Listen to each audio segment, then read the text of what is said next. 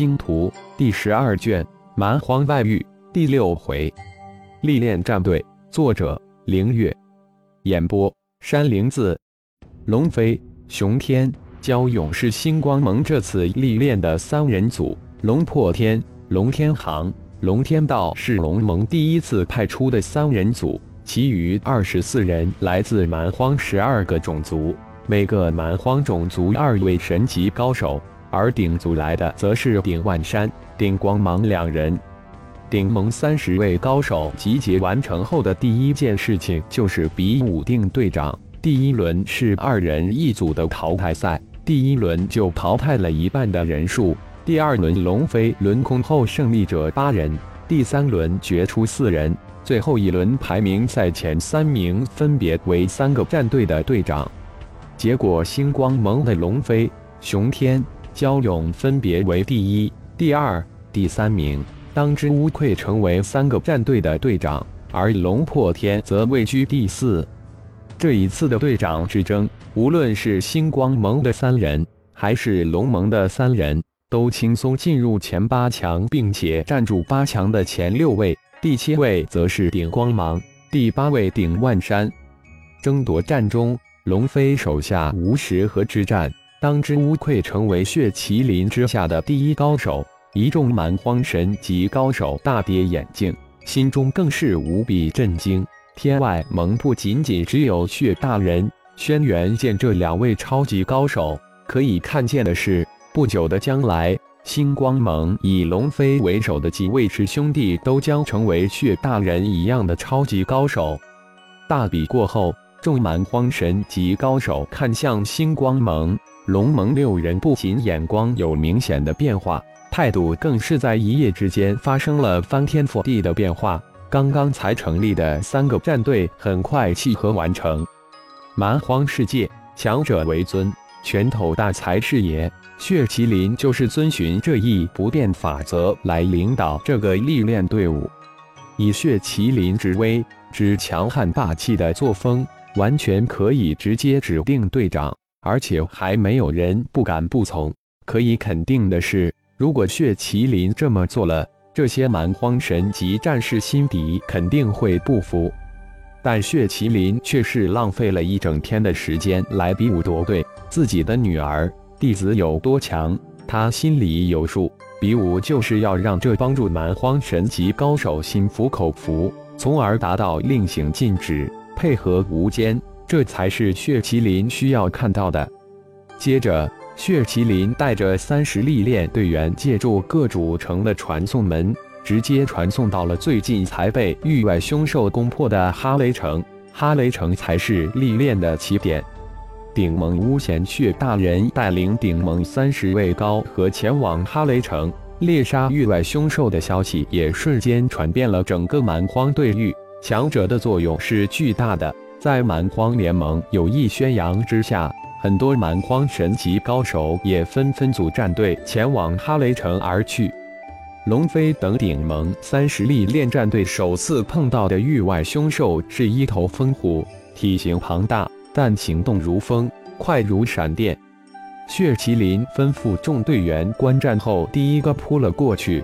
仅仅比风虎高三百太能量值的血麒麟经历一番大战。将风虎重创，这才将风虎击杀任务交给了三个战队：龙飞、熊天、蛟勇三个十人战队轮番上阵。经过三天不眠不休的大战，期间血麒麟还临危出手了好几次。三个战队三十高手全部在灭杀已经被血麒麟重创风虎的战斗之中受创，而且重创者七八人之多。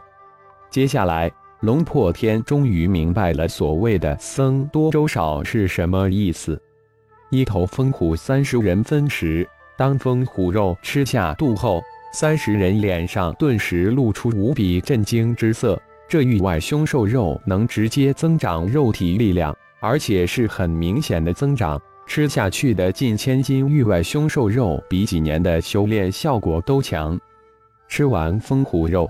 三十人的眼光之中冒出比饿狼还要绿的光芒，这域外凶兽血肉如同仙丹一般。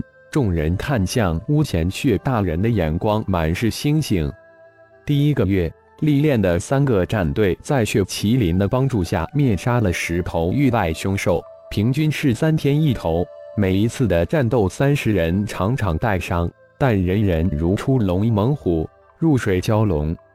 头一个月是平均分配战果，第二个月开始以战队为单位，按灭杀功劳分配域外凶兽兽。为了得到更多的域外凶兽肉，每一个战队十个队员都以命来拼。他们知道有血大人在旁，绝对丢不了命，最多重创。以他们的恢复能力，最多几天就已复原。他们都明白是拼命的时候了。第二个月的被重创率突然大增，很明显的是灭杀域外凶兽数也大涨。第一个月平均三天一头域外凶兽，但第二个月却减少到平均二天一头域外凶兽。在第二个月半时，顶盟大祭司顶天突然降临，接替顶盟巫前血大人之位，历练战队的击杀域外凶兽的效率瞬间翻倍，受创率却再次大增。不过有了神级大祭司。原来需要几天恢复的伤势，现在只需要数息。大祭司顶天的方式与巫贤血大人的方式完全不一样。血大人的方式是自己先上重创域外凶兽，然后再让历练队员接手；而大祭司则是弹了几下手指，神奇般的将域外凶兽的速度、战斗力压下，然后在战斗之中及时的操控域外凶兽的战斗力。血麒麟带给三十个顶盟历练高手的是强大、强悍、血腥、震撼，而大祭司则带给众高手轻松、神奇、高深莫测。大祭司的到来，直接导致第二个月灭杀的域外凶兽达到三十头，平均下来一天一头。无论是先带队的血大人，还是后来带队的大祭司。两位顶盟的大佬都不分食域外凶兽血肉。从第三个月开始，三十历练高手才真正见识到大祭司的强大。仅仅一天，二十七位历练队员心目中的蛮荒第一高手血麒麟就变成了顶盟大祭司顶天。大祭司顶天放出自己的气息，域外凶兽如闻到鱼腥的猫，一头一头的扑了过来。仅仅不到一个小时，龙飞一众三十人就感应到十几头域外凶兽从四面八方扑来，顿时就惊呆了。乖乖，一下子来了十几头！震惊的三个战队瞬间组成一个大的战阵，一脸恐惧地注视着四周。只是数十息后，十八头域外凶兽从四面八方向龙飞三十一人扑来。就在这时，众人只见一脸轻松的大祭司身形突然一闪，四面八方扑来的十八头域外凶兽被十八位大祭司拦截，十八声巨响几乎是同声传出，十八头域外凶兽被同时爆脑。而此时，大祭司如同没有移动一般现身在刚才的位置，伸手一抓，十八头跌落的域外凶兽被无情之力射了过来。从今天开始，一人先吃一头域外凶兽，然后再进行猎杀。猎杀后的域外凶兽，那个队功劳最大归那个战队。乖乖，大祭司瞬间就击杀了十八头域外凶兽。原来真正的蛮荒第一高手是大祭司。父亲、师尊、本尊比化身强大太多了。这是龙飞、熊天、蛟勇三人的感叹。他们那里知道，现在的大祭司顶天已经不是浩然的本尊之体，而是成为了浩然的混沌真身。混沌真身顶天那里用的这去分食这一头二头域外凶兽？自从本尊浩然到达雷克城后，混沌真身的太能量值就蹭蹭的往上窜，一直窜到一万二千太能量饱和值才停下来。对付平均只有一千左右的太能量值的域外凶兽，一拳就足够，而且还不能是全力，否则一拳下去就能将域外凶兽击爆成为碎妹。大祭司顶天的到来，三十位顶盟高手修为战力如火箭一般往上窜，很快就达到了各自肉体的太能量饱和值。战斗的方式在一次跟着改变。碰到的域外凶兽后，大祭司袖手旁观，绝不动哪怕一根手指，而且要求每一战队单独猎杀一头域外凶兽。猎杀行动突然变得无比血腥艰难。太能量值已经达到各自境界的上限。现在无论吃多少域外凶兽肉都不会增长。